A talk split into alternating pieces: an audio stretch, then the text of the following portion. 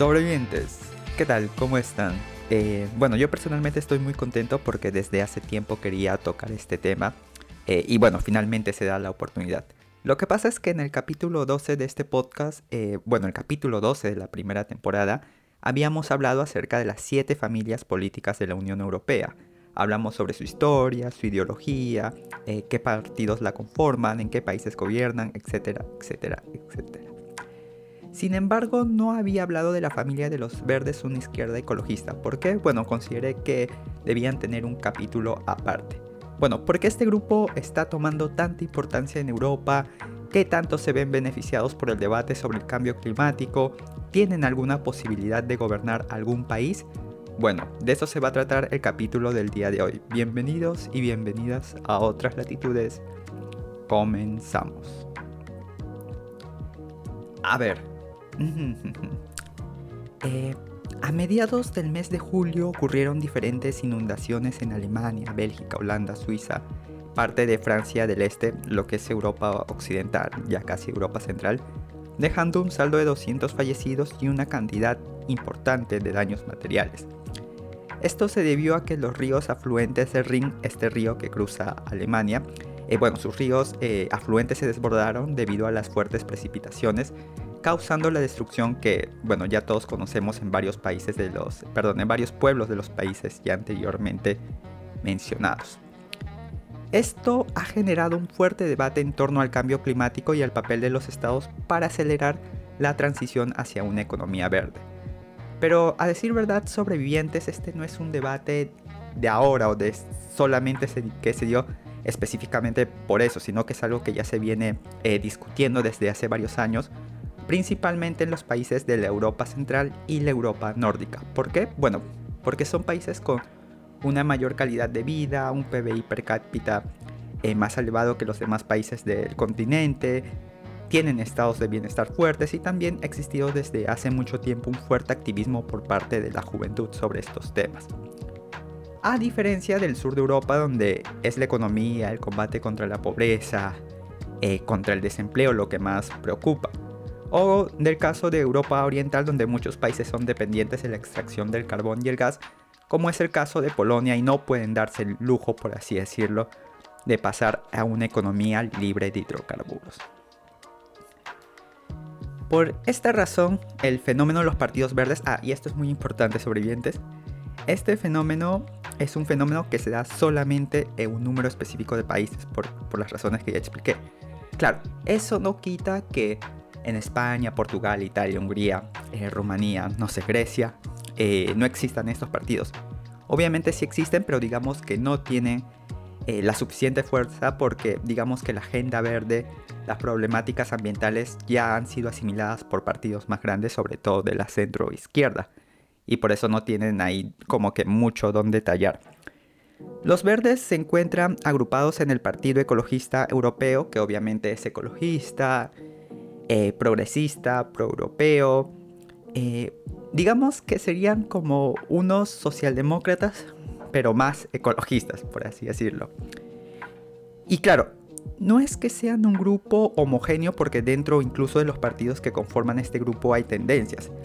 La tendencia mayoritaria considera que se puede combatir el cambio climático, se puede llegar a una economía libre de emisiones de carbono, que aboga por las energías limpias, que, y que eso, que todo eso no discrepa, por así decirlo, no encuentro ahorita la palabra exacta, con el sistema capitalista. O sea, lo que dicen es que todas estas metas se pueden lograr dentro del sistema capitalista.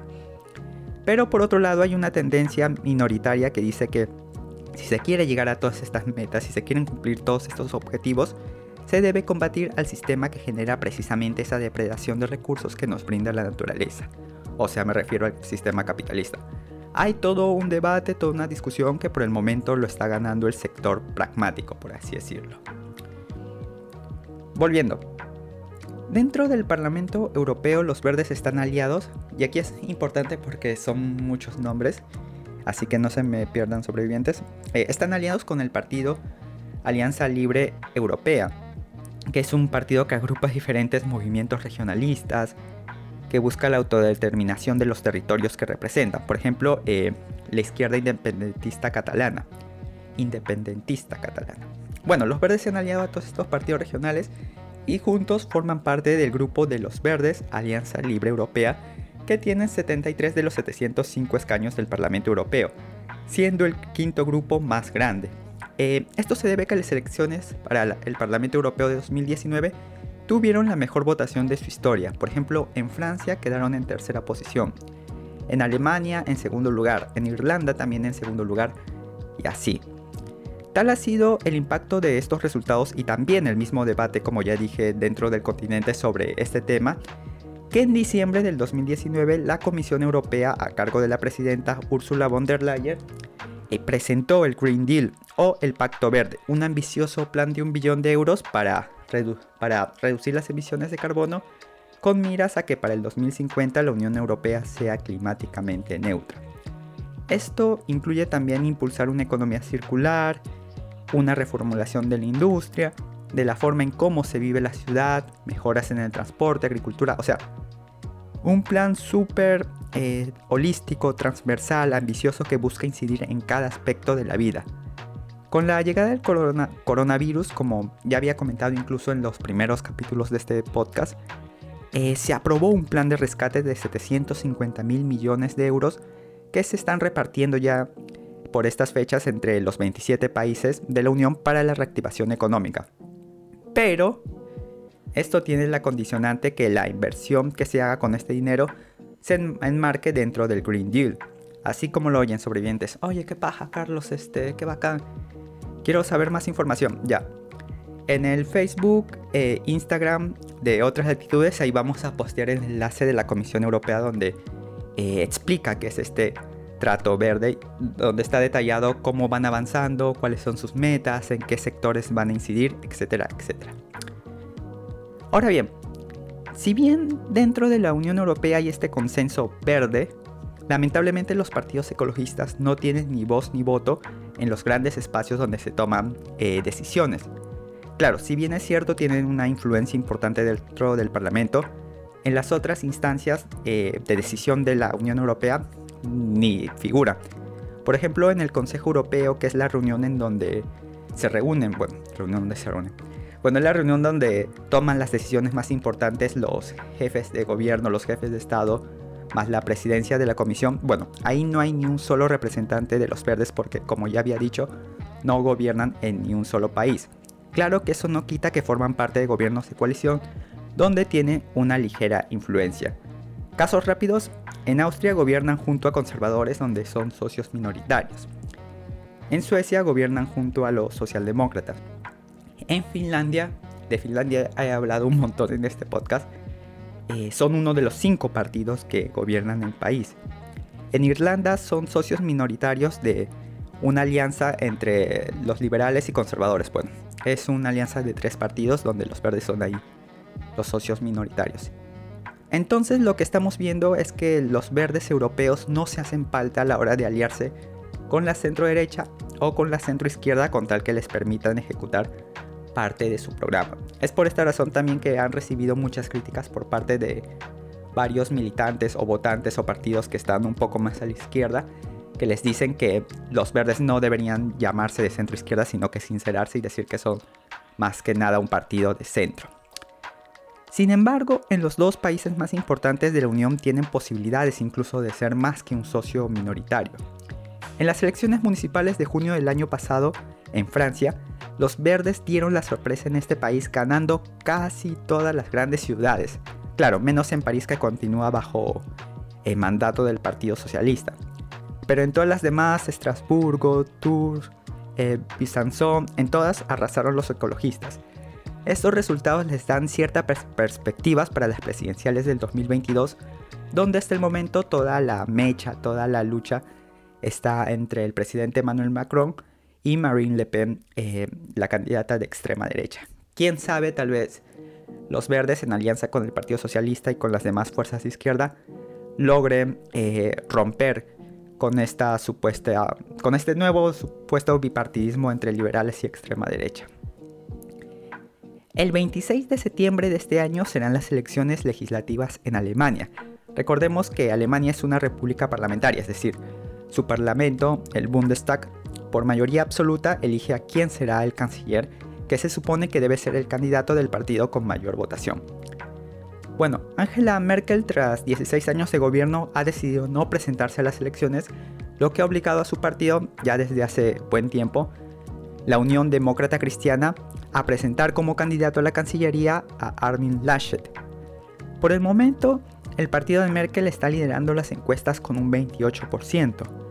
Y en segunda posición, superando a los socialdemócratas, está nada más y nada menos, sí, que los verdes con un 20%. Es la primera vez en la historia de esta agrupación que tienen posibilidades de ser parte de una coalición. Bueno, ya anteriormente lo habían sido, pero ahora pueden tener un peso mucho más grande o incluso lograr ganar las elecciones. Incluso sobrevivientes a inicios de este año, bueno, hasta haciendo mucho, los verdes incluso hasta lideraban las elecciones superando a los mismos conservadores. Sin embargo, su candidata Annalena Baerbock a pesar de ser muy carismática y tener un buen perfil académico, ha sido protagonista de una serie de escándalos por el hecho de haber maquillado información de su CV o de haber copiado unos cuantos párrafos sin citar en un ensayo recientemente publicado. Claro, errores minúsculos si se le compara con escándalos u omisiones que hacen candidatos en otras partes del mundo. Imagínense ustedes nomás en su país qué escándalos deben tener sus candidatos, ya bueno. Pero en Alemania esto sí tiene un fuerte peso. Por eso cada vez más y más y más conforme pasan las semanas, los verdes ven un poco más remoto sus posibilidades de liderar un gobierno. Aunque bueno, quién sabe. Todavía falta un mes y medio por ahí para las elecciones. Pero si quieren saber más sobre las elecciones alemanas, igual estaré haciendo un capítulo aparte dentro de unas semanas abordando este tema. En fin, sobrevivientes. Aunque claro, también se me ocurrió la idea de ver cómo está el movimiento ecologista aquí en América Latina, que entiendo que no está representado necesariamente en un partido político en específico, sino que es más bien otro tipo de demandas, otro tipo de contextos, ¿no? Sería interesante. Hmm. Claro, voy a hacer una entrevista, es lo más probable. Bueno, lo voy a tener ahí agendado y nada, sobrevivientes. El día de hoy me han escuchado un poco agitado porque nada más falta que tenga COVID. No, mentira, voy a hacerme la prueba en un rato. Y nada, cuídense ustedes bastante. Entiendo que los contagios nuevamente están volviendo a aumentar, así que por favor tomen sus precauciones. Si ya están vacunados, chévere, pero igual cuídense bastante. No se olviden de seguirnos en nuestras diferentes redes, en Instagram y en Facebook como otras latitudes y de escucharnos en nuestras diferentes plataformas Google Podcast, Spotify y también escucharnos en Radio Sentipensares. Nos vemos la próxima semana. Hasta luego.